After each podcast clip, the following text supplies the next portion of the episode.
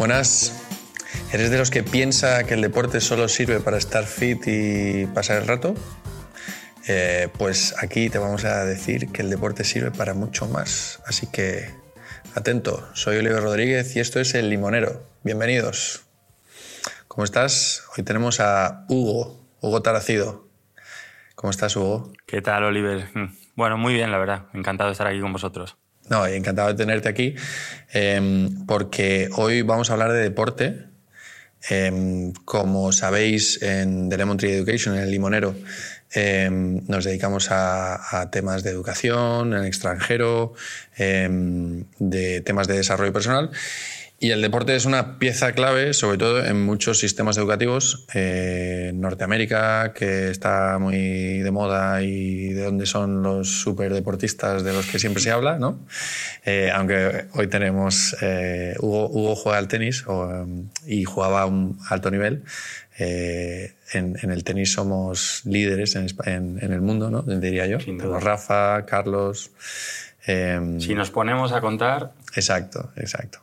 Em, pero vamos a hablar de eh, cómo el deporte, en el caso también de Hugo, em, cómo el deporte te abre puertas, cómo el deporte te ayuda a crecer, a tener una mente muchísimo más amueblada eh, y a tener objetivos en la vida, que hoy en día es un poco complicado, ¿no?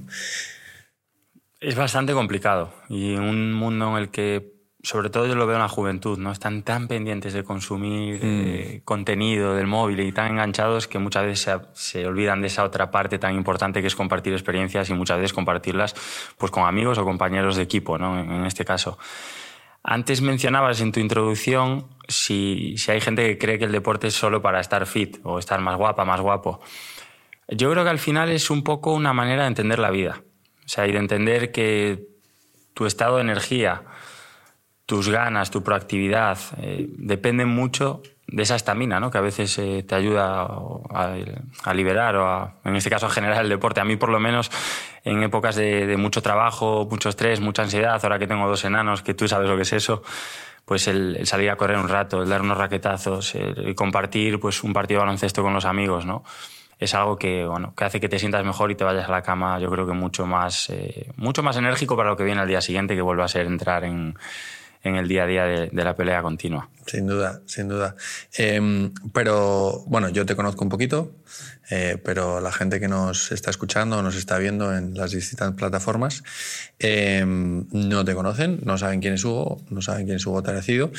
Y eh, pues me apetece que nos cuentes, ¿no? De, pues, de dónde vienes em, y cuál ha sido tu recorrido, ¿no? Dónde, pues, qué has estudiado eh, y demás. Perfecto. Bueno, yo soy Hugo, soy un chico de, Pontevedra, aunque llevo ya en Madrid 13 años, no se me ha ido el acento, lo cual es, es muy positivo porque me encanta mi tierra, pero soy un niño que desde pequeñito los deportes fueron la mitad de mi vida, prácticamente. ¿no? Desde que con cuatro años mi padre me puso la raqueta en la mano, pues hasta hoy ahí sigo haciendo y probando diferentes deportes. Quizás el tenis fue en el que en mi juventud eh, jugué o practiqué, entrené con más pasión, era mi vida. Eh, estaba en un centro de tecnificación para deportistas, pues como lo que hoy en día puede ser la Academia Rafa Nadal, pero en, Galicia, en mi tierra. Y mm, cosas buenas y cosas malas, pero yo tenía la ilusión de ser tenista profesional. Luego, posteriormente, me di cuenta de que no había hecho el trabajo como un deportista que quiere ser profesional. Pero es verdad que el tenis me dio, eh, me dio y me abrió puertas en la vida pues muy, muy interesantes y que a día de hoy agradezco mucho. ¿no? Primero me abrió las puertas para irme a una universidad americana a estudiar con una, con una beca, a estudiar una carrera. Estuve allí en dos universidades diferentes y luego, pues por motivos de la vida, acabé estudiando en España, pero también me abrió las puertas del mercado laboral, con lo cual siempre digo que no es que juegues deporte y ya está, y cuando suena el pitido final o cuando llegas a meta o cuando das la mano a tu rival se acaba el partido, ni mucho menos todos esos valores y esas enseñanzas de tantas horas entrenando, viajando, estudiando y compitiendo, yo creo que es lo que te prepara el día de mañana para enfrentarte a un mercado laboral muy globalizado, donde los idiomas y la educación marcan la diferencia, pero esas pequeñas habilidades que te puedes encontrar en gente deportista, yo creo que son, están muy valoradas ¿no? en el mercado laboral hoy en día. Me mola que hayas tocado el tema de las habilidades eh, aquí en, Lemon Tree Education siempre estamos eh, enfatizando ¿no? oye, esas habilidades blandas son las que te van a hacer destacar. Y sin duda yo creo que los deportistas, em, la gente que está mm, con una estructura, un régimen, una presión, eh, suelen tener unas habilidades especiales. ¿no? Y hay muchas empresas que contratan a deportistas de élite después de que hayan terminado su carrera por, por, esas habilidades, o militares, o gente ¿no? que, ha, que ha estado sometido a, un régimen estricto o a una presión. Em, has comentado que, que, no pusiste el trabajo como para ser un, como, un deportista de élite, ¿no? Sí, eso es. Eh, pero estabas en un centro de tecnificación. Entonces, eh, muchas veces, no sé, yo creo que los chavales no se dan cuenta de cómo afecta lo que hacen en el momento presente hacia su futuro, ¿no? Em, ¿Por qué tú no pusiste ese tiempo? O sea, ¿qué, hacías? Yo creo que no era una cuestión de tiempo en sí, era una cuestión de madurez y, de que soy hijo único. ¿no? Y ahora lo digo con la perspectiva que me da pues, eh, el tiempo que ha pasado y que ahora soy padre. Pero es verdad, o sea, yo estaba eh, en un régimen para ser deportista de élite, pero mis padres me facilitaban todo de tal manera que el nivel de sacrificio que tenía sobre mí mismo era muy bajo. Si yo con, pues, en clase con sacar un 6 me valía y el tenis más o menos en Galicia, pues siendo bueno, siempre ibas ganando, ibas a jugar los campeonatos nacionales, podías hacerlo bien a nivel internacional, pero cuando llegaba la hora de hacer preparación física, era el primero en escaquearme. Entonces, todo ese tipo de comportamientos que con 17, 18 años te crees que es normal, cuando luego llego a Estados Unidos a la universidad y el entrenador me dice que a las 6 de la mañana vamos a hacer preparación física, a las 8 voy a clase, a la 1 paro las clases para ir a comer y luego me voy a entrenar 3 o 4 horas y al acabar vuelvo a sala de estudio para deportistas, Claro, ahí es cuando te das cuenta, abres los ojos y dices, vale, que ya no están mi padre y mi madre para hacerme la cama, hacerme la comida, llevarme a entrenar e incluso ayudarme con los deberes, ¿no? con las tareas. Ahora ahí me di cuenta de que me tocaba coger las riendas, eh, trabajar, esforzarme y si no, pues eh, me iban a pasar por la derecha. ¿no? Y es curioso, eh, lo que te encuentras también, en mi caso cuando fui a Estados Unidos, que mucha de la gente piensa, bueno, la universidad a lo mejor ya no puedes llegar a ser deportista de élite o, va gente que ya lo ve como algo totalmente imposible, te encuentras todo lo contrario. O sea, te encuentras primero gente ultra motivada con llevarte al siguiente nivel y luego te encuentras deportistas en todas las disciplinas que están preparados para ello, ¿no? Y volviendo a la anécdota que tú decías antes de las empresas y el mercado laboral, eh, no lo comenté antes, pero bueno, a mí la educación me apasiona, soy profe en, dos universidades y siempre que llego a clases lo digo a los alumnos el primer día, le digo, el 95% de lo que vais a aprender en clase vale para poco en el mercado laboral. Esas habilidades, las soft skills que tú decías, lo que llevéis en la mochila es lo que os va a hacer diferente. El idioma, el trabajo en equipo, el esfuerzo, el sacrificio, el saber adaptarte a trabajar con gente de otra cultura, con otros valores y respetar eso igual que ellos te tienen que respetar a ti toda esa serie de vivencias es lo que te va a diferenciar.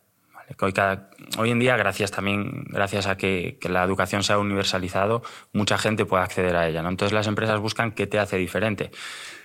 Y yo esa faceta la viví en, en mi primera entrevista de trabajo, fue en la empresa Mediaset, y era un proceso de selección que éramos ocho personas, estaba yo y estaban siete eh, candidatos del Instituto de Empresa. Por aquel entonces el, vicepresidente de Mediaset era también vicepresidente del Instituto de Empresa. Entonces yo cuando llego a la entrevista digo, bueno, a mí me trajeron... Estás vendido, dices, un poco de, chiste, ¿no? Al final me cogieron a mí de único candidato y tuve siete entrevistas a lo largo de ese proceso con directivos. Ni uno me preguntó si sabía de televisión, si sabía de publicidad, si sabía de contenidos. Lo único que me preguntaban es, oye, ¿cómo lo hacías para entrenar preparación física, ir a clase? Eh, luego irán otra vez a entrenar, viajar, competir y hacer una carrera al mismo tiempo, ¿no? Tú en ese momento, claro, te sorprende mucho de por qué te preguntan tanto por estas cosas. Luego con el tiempo te das cuenta que es porque se están dando cuenta que tú estás preparado para viajar, hacer una reunión en cualquier país porque sabes que ese idioma te lo va a facilitar y eso. Y estás acostumbrado a coger un avión, a despertarte en un sitio que no es el tuyo, y eso a para, espabilar. Para una empresa eso hoy en día es, eh, es, muy valorable, ¿no? Sobre todo una empresa o las empresas en general que hacen negocio a nivel global. yo creo que lo valoran, lo valoran muchísimo. Mm. Em, qué guay. Has dicho, yo como estudiante sacaba eh, seis y, oye, qué bien. Eh, luego era bueno en tenis. Oye, soy gallego, estoy en Pontevedra, gano en Pontevedra. Luego, que si no, en Galicia, paso a España, paso, puedo ir a internacional, me voy eh, rankeando.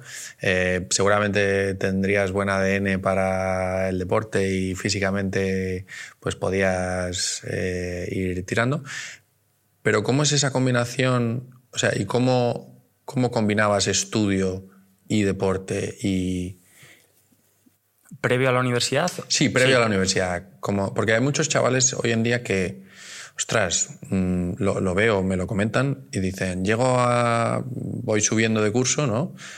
Oye, soy un súper apasionado del deporte, hago fútbol eh, y estoy en primero a ESO, paso a segundo, ostras, tercero, se me complica, tengo, tengo, muchas horas de entreno. Eh, el otro día había, hablaba con un chaval que me decía, no, es que no he dejado de entrenar porque tengo que estudiar. Digo, pero ¿cuántas horas entrenas al día? Y me dice, una. Y digo, ¿no tienes tiempo para entrenar una hora al día? O sea, ¿a dónde hemos llegado que tenemos en este sistema, no?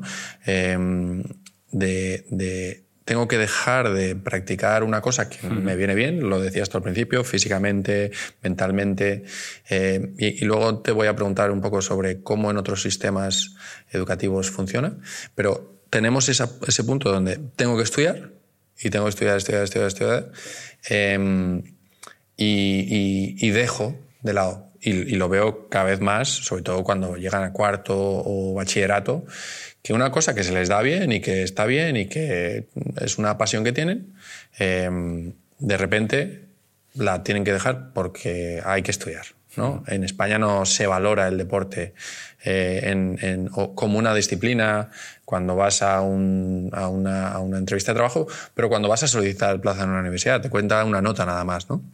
Efectivamente. Eh, y entonces, en tu caso, tú decidiste, no, no, yo sigo con mi tenis, sigo estudiando. Es verdad que un 6 en España eh, Nada, no, no, no, te da, no te da mucho acceso, sobre todo hoy en día que está Ajá. muy competitivo el acceso a las universidades. Eh, ¿Cómo, cómo no sé si te acordarás, cómo sí, gestionabas eso en tu cabeza? Tengo, y cómo... tengo varias vivencias con eso. ¿no? Yo tuve la suerte que en el centro de deportistas estaba preparado para que compagináramos todo. Aún así era muy exigente porque a las 8 de la mañana estábamos en clase, a las 10 y media parábamos, entrenábamos dos horas, volvíamos otras tres horas a clase y luego por la tarde a entrenar. Entonces, yo mi época, a lo mejor de los 14, 15, 16, lo recuerdo de que llegaba a las 9, 10 de la noche y, me caía en cama, pero de cabeza. Como tú comentabas, por desgracia en España aún estamos en un sistema educativo muy rígido, muy, muy chapado a la antigua, en el que premian mucho más eh, que un alumno sepa estudiarse un libro de 200 páginas y al día siguiente plasmarlo en un examen, a que realmente interiorice eso que ha estudiado y sepa aplicarlo, pues a lo mejor de manera práctica, ¿no? Entonces se ve mucho, como tú dices, eh, que muchos estudiantes hoy en día lo tienen difícil cuando llega tercero, cuarto la ESO, primero bachillerato, en seguir haciendo ese deporte que les gusta porque el propio instituto no les facilita la vida. Si quieren faltar porque tienen que ir a jugar a una competición, pues les dirán, oye, pues genial, estupendo, pero tienes una falta de clase. Y eso al final lo que hace es forzar al, al chico o a la chica en tener que elegir. Oye, es que si yo el día de mañana quiero acceder a una buena universidad con una buena carrera, necesito una nota media muy alta porque no me van a ver esas otras habilidades, a no ser que sea deportista de élite, que tienen unas plazas reservadas. Sí. ¿no? Entonces es, es, como digo a veces, es duro decirle a las familias, eh, oye, que si quieres que tu hijo tenga la opción de hacer deporte y de estudiar una carrera, probablemente se tenga que ir fuera de España, porque aquí es muy complicado. Y yo ahí tuve mi ejemplo. Yo empecé la universidad en, Santiago de Compostela.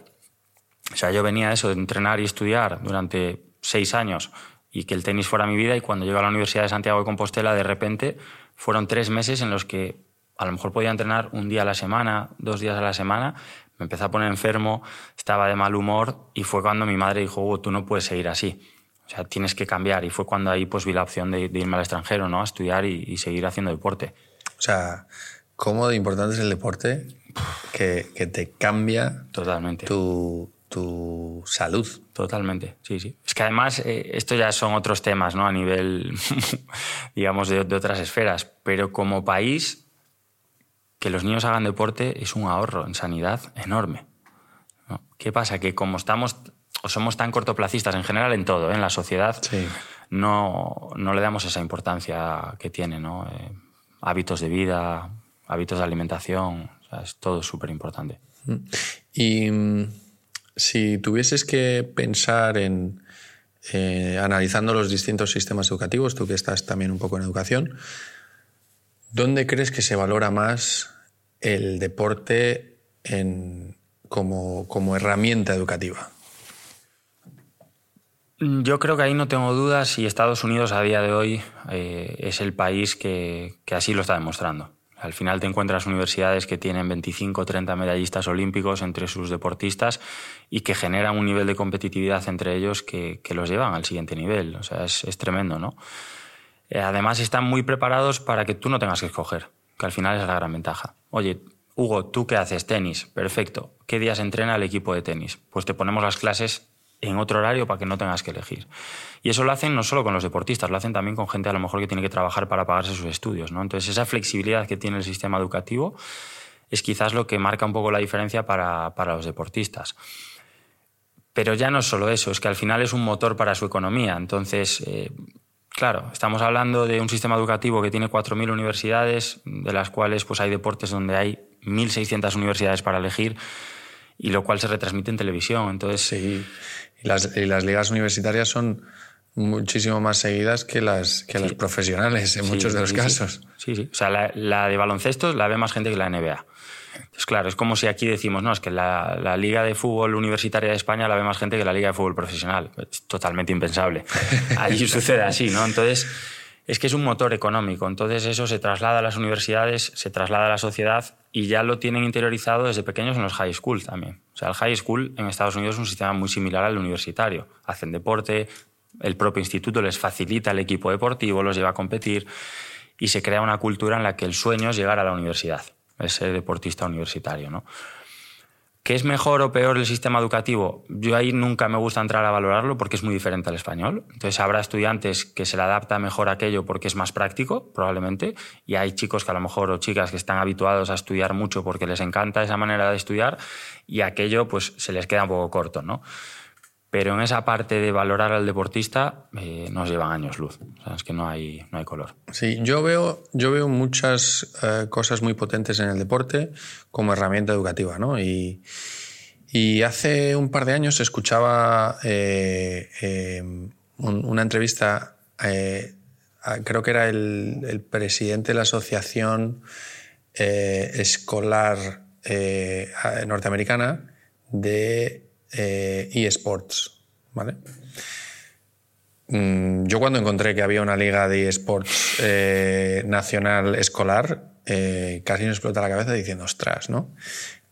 Pero justificaba también lo importante que era los eSports para incluir a todo el mundo que a lo mejor se queda un poco fuera de la parte deportiva, porque no consiguen entrar en equipos o no les interesa tanto eh, el tema del deporte físico.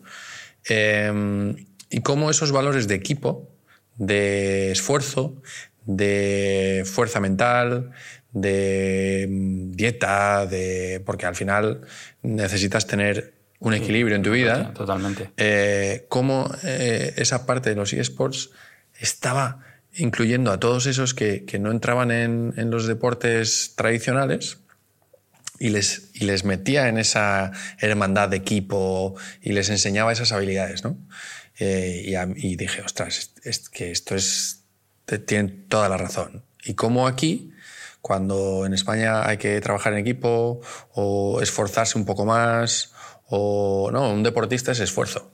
O sea, Totalmente. O sea, al final es la palabra que tienes que interiorizar. O sea, no te van a regalar nada, ¿no? Eh, entonces, eh, es que es muy, muy diferente la manera que tienen de enfocar.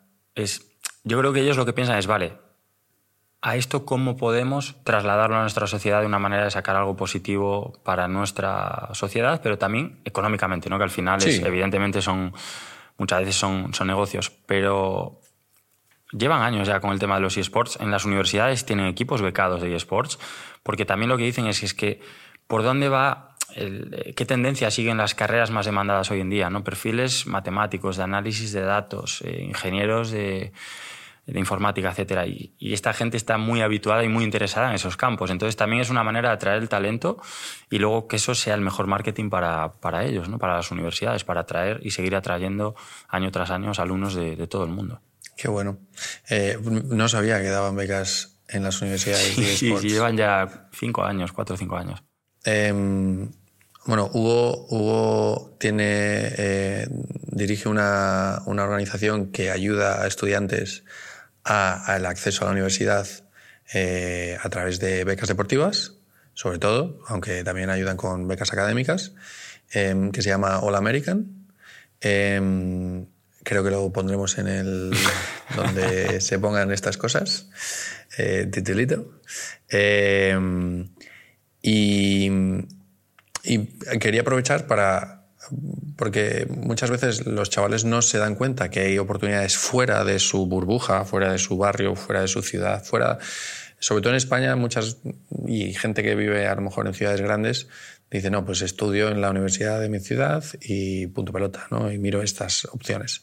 Em, pero como decías, cada vez el mundo es más global, aunque ahora con el tema de la pandemia se ha cambiado un poco, pero sigue siendo global.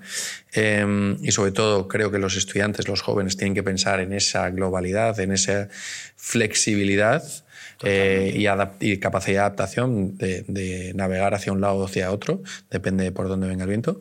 Em, y el tema de ir a una universidad americana te puede abrir muchas puertas por experiencia cultural, experiencia académica, idioma, visión, em, pero todos sabemos que las universidades en Estados Unidos cuestan un pastón. Mucho dinero. Y que una puerta de entrada muy interesante puede ser esa, esa, esa capacidad que tiene uno, ¿no? De, oye, yo soy bueno con el deporte. Entonces, mmm, bécame, ¿no? Eso es.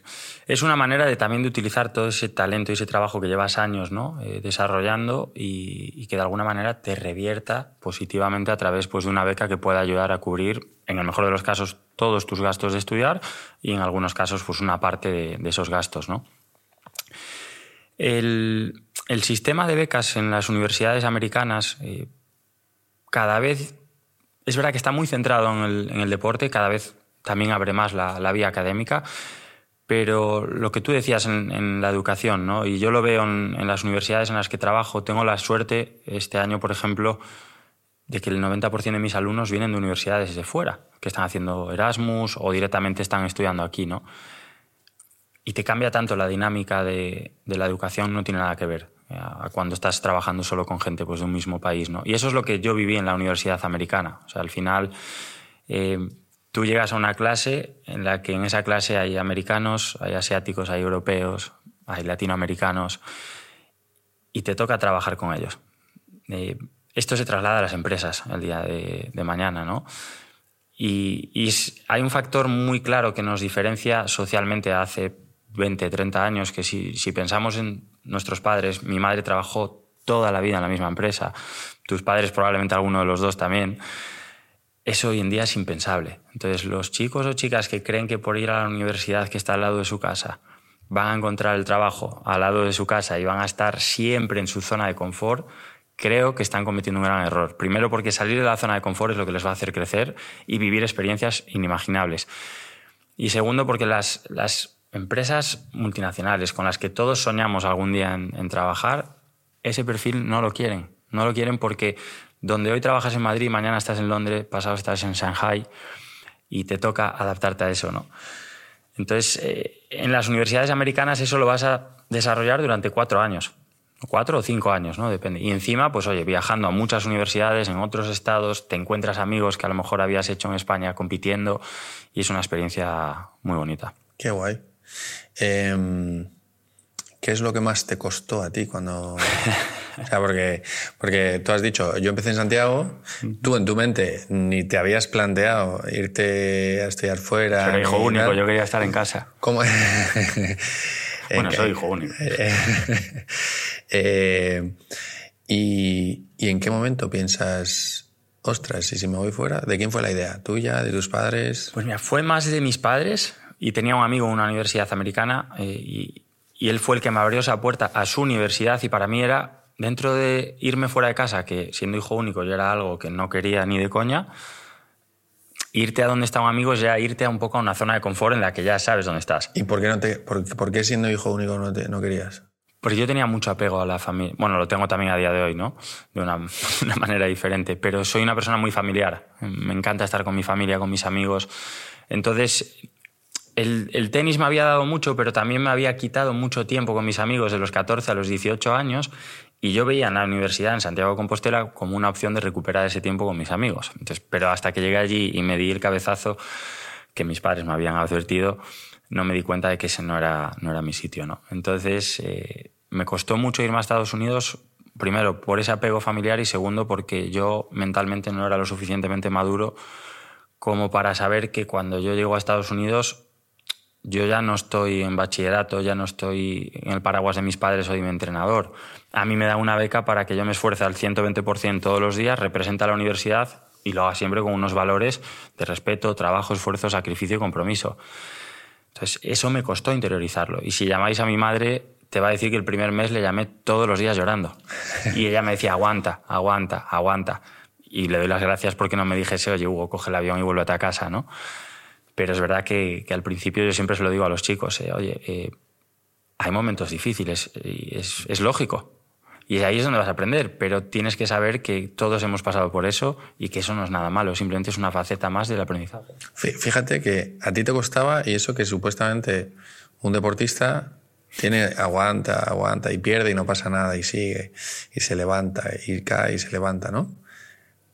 ¿Tú, era, ¿Tú te caíste mucho y te levantabas mucho o tú ibas siempre arriba y entonces eh, tuviste esa suerte de no tener que aguantar? Porque eso, eso le pasa mucho a los chavales hoy en día, no a los deportistas, o eh, digo a cualquier adolescente, que nosotros como padres tratamos de protegerles, o no, no protegerles eh, conscientemente, sino ayudarles, lo que nosotros pensamos que es ayuda, ¿no? Sobreproteger, ¿no? Lo que decimos a veces. Sobreproteger un poquito y entonces dices, eh, oye, tú estudia, tranquilo. Y, y, hay gente que se frustra porque saca un 7. Eh, cuando normalmente saca un 9 y entonces dice, oh, esto es un drama, esto no puedo más, eh, y, y se bloquea, ¿no?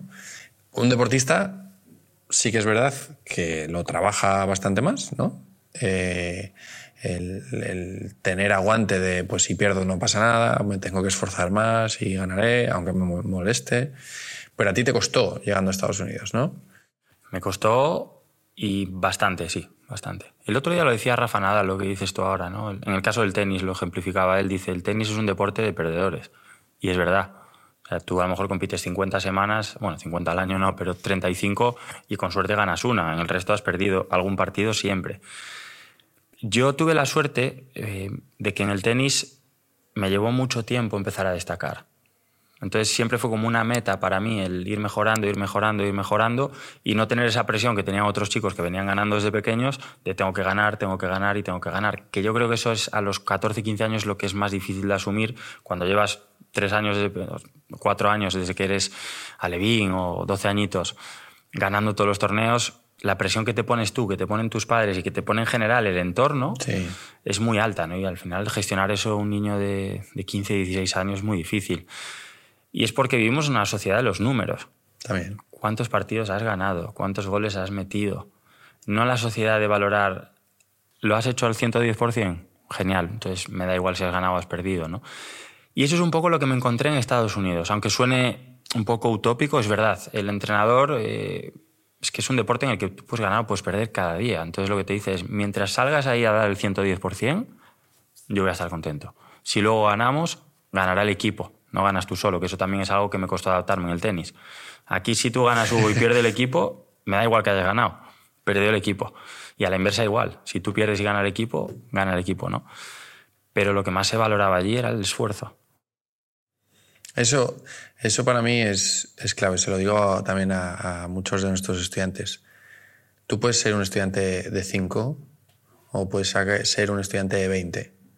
Eh, sí, tú puedes sacar como máximo un 10, pero si eres un tío de 20 y sacas un 10 no tiene mérito porque estás a mitad de tu potencial. Pero si eres un tío de 5 y sacas un 5, chapó. O sea, y eso de que dices de el, que somos una sociedad de números, de un 5 no vale, un 5 no vale, ostras, un 5 para un tío de 5 es fantástico. está al, máximo. Eh, y no es fácil estar al máximo constantemente y demás. ¿no? Em, y creo que relativizar un poco esa, esa parte también es importante para que los chavales no estén tan frustrados. Hoy en día se están saliendo muchísima frustración de, muchas cosas, de, no solamente con las redes sociales de si estoy guapo, guapa o lo que sea, sino, ostras, estoy sacando mis estudios, estoy llegando, eh, avanzando, eh, no sé qué, no sé cuál, ¿no? Em, y creo que es importante valorar el esfuerzo, como dices tú. Totalmente. Em, si se valora el esfuerzo eh, y te estás esforzando al máximo, estás ganando, ¿no? Es que yo creo que lo que.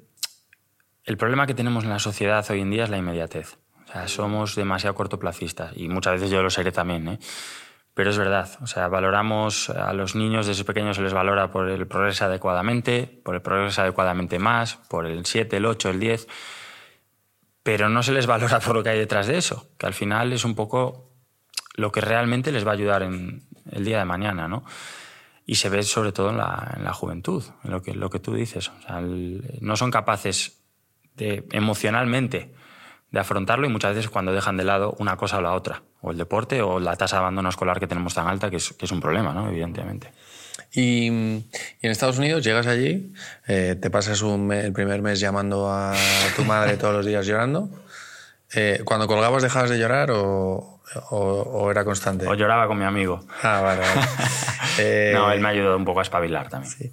¿Cómo era, cómo te sentiste en la universidad, en el equipo, con los americanos? ¿Te integraron? ¿Eras un bicho raro en las clases cuando decías soy español? Eh, ¿Cómo, era eso? Siempre lo digo y la gente a veces me mira como diciendo, me está vendiendo su, su producto, ¿no? Pero son extremadamente amables. ¿Por qué? Porque en sus universidades más del 50% a veces son internacionales. Entonces es gente que se ha ido de sus casas. Tienen que aclimatarlos, tienen que adaptarlos a la cultura, ayudarlos, facilitarle, etc. Entonces, en ese aspecto me sentí súper arropado desde el primer momento. No, nunca tuve ningún problema ni por la parte académica ni deportiva. Mis entrenadores siempre fueron eh, de 10. Como deportista te sientes profesional por la manera, oye, te dan ropa de la universidad, te pagan los viajes, eh, la gente cuando te ve con el chándal de la universidad te mira como diciendo, oye, que este tío está en el equipo de la universidad, ¿no? Eh, no, eres el bicho raro, al no revés. Puedes, ¿No puedes llevar el chándal si no estás en el equipo? El del equipo, no, porque normalmente para el departamento de atletas tienen uno que no ah, venden. uno especial. uno ah, que no venden. Como limited edition. que para ligar tiene lo suyo también, ¿no? Pero en, en la parte académica ahí me costó un poco más porque otro problema que tenemos en España muy grande es el idioma. Es verdad que el inglés nos cuesta mucho, cada vez menos, y eso es algo que estamos progresando. Pero yo recuerdo literalmente mi primera clase fue una clase de hablar en público. Y el primer día la profesora dijo, Hugo, sale al estrado y tienes que explicarnos en cinco minutos quién eres tú. Me sobraron cuatro minutos y medio aproximadamente. Pero ahí también te das cuenta de que, oye, es que voy a aprender inglés por necesidad. Porque si tengo hambre tengo que pedir comida, si tengo una duda tengo que preguntar y tengo que poner la lavadora y no sé cómo se pone. Entonces, ahí realmente es cuando te vas a empapar del idioma. ¿no? Lo que hacemos aquí a veces de me estudio el B2, el C1, que está muy bien, pero hasta que realmente lo aplicas no tiene absolutamente nada, nada que ver. ¿no? Pero volviendo a la universidad, en ese aspecto yo creo que ayuda mucho a que la gente se, se integre. Guay, guay. Y para alguien que esté viendo, ¿Podrías darnos cinco consejos, cinco tips para conseguir una beca deportiva para ir a la universidad? Claro que sí. El primero, y para mí cada vez más importante, que se marque unos objetivos realistas. Objetivos realistas. Sí. Y ahí eh, hablamos de lo académico, hablamos de lo deportivo, lo que tú decías antes, ¿no? Es que si tu hijo es un estudiante de 6, no le puedes pedir que saque un 9 en segundo bachillerato, que siga entrenando 3 horas al día y que tenga buenos resultados, porque va a explotar. Entonces, lo primero es objetivos realistas. Oye, ¿dónde estamos académica y deportivamente? ¿A dónde queremos ir? Y hacemos un camino adaptado a ti, no a lo que quieran tus padres o no a lo que pensamos que queremos, ¿no? Lo siguiente es que el, camino es largo. Y ahí volvemos al corto plazo. O sea, esto no es algo que puedas... Eh, o sea, si yo estoy en segundo de bachillerato, venga. Puedes hacerlo. Sí, pero... Pero vas a tener probablemente alguna opción menos que si estuvieras en primero. Porque tienes que preparar o si estuvieses en cuarto o en tercero. Efectivamente. vale, o sea, objetivos realistas... A largo plazo. Y, el, y, el, camino es largo. O sea, camino largo. Prepárate con tiempo, ¿vale? Luego, lo siguiente, prioridades. Y son edades donde es difícil, ¿no? ¿Prioridades a qué te refieres? ¿Personales? Eh, académicas? Sí, personales que muchas veces nos ha pasado con deportistas que sí que se quieren ir a Estados Unidos, pero que luego en vez de ir a hacer el examen de inglés, no, es que ese día tenía un partido de fútbol y me he ido a jugar con el equipo y no he hecho el examen. Entonces, claro, tienes que entender que si tu familia apuesta por este proceso, tú apuestas por ese proceso, hay un periodo de tiempo en el que tienes que estar comprometido para que eso funcione, ¿no? Luego, marcarte un poco lo que decía antes de objetivos realistas, pero que en el largo plazo realmente te puedan ayudar a llegar a donde tú quieras.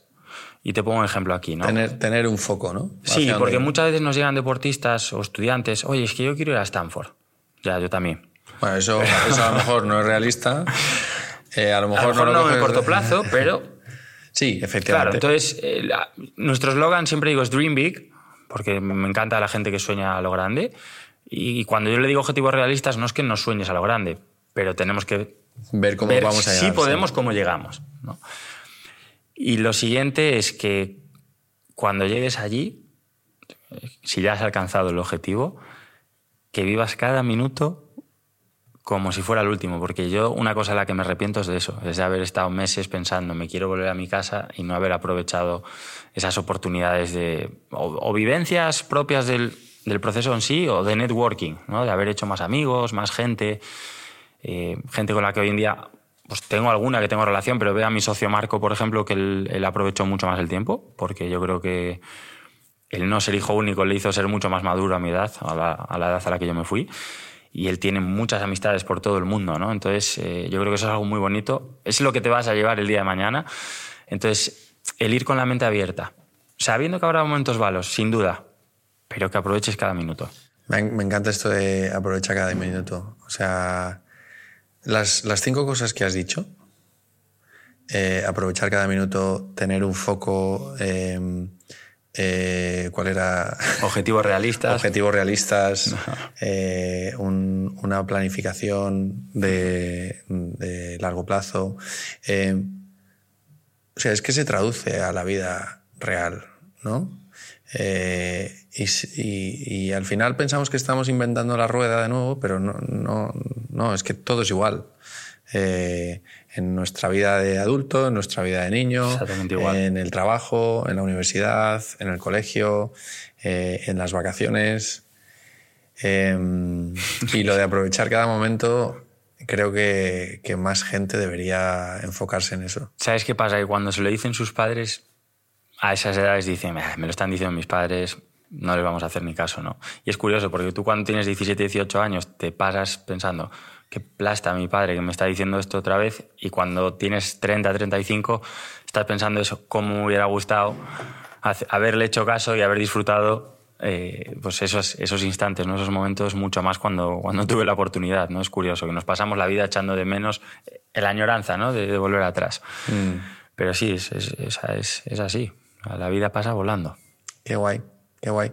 Em, oye, pues eh, ha sido un placer eh, tenerte aquí, que compartas mm, tu experiencia, tus consejos.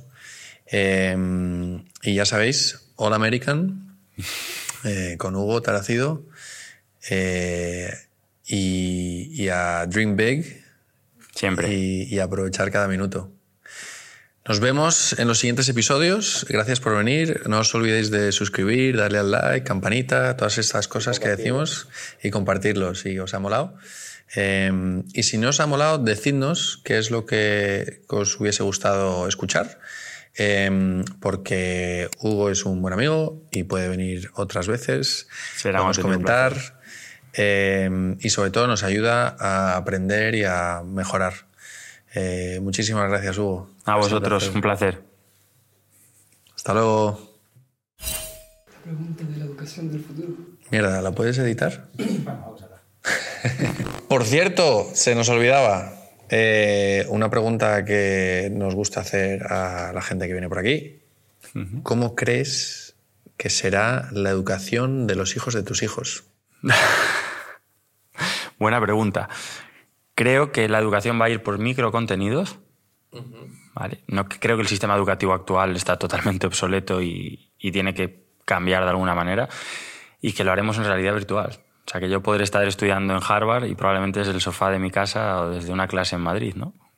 Creo que irá por ahí. ¿Crees que irá? Claro, lo de irá microcontenidos, mucha especialización. Sí, el microlearning. Al final yo creo que cuando tú en 15-20 minutos eres capaz de prestar atención realmente a lo que te están contando e interiorizarlo, es mucho más válido que una clase de una hora y media, que como profesor te digo que te das cuenta que los alumnos a partir de la media hora cada uno está mirando ya para, para otro sitio. Fantástico. Pues Hugo, gracias de nuevo. Un placer. Y ahora sí que sí. Gracias por estar ahí. Hasta luego. Hasta luego.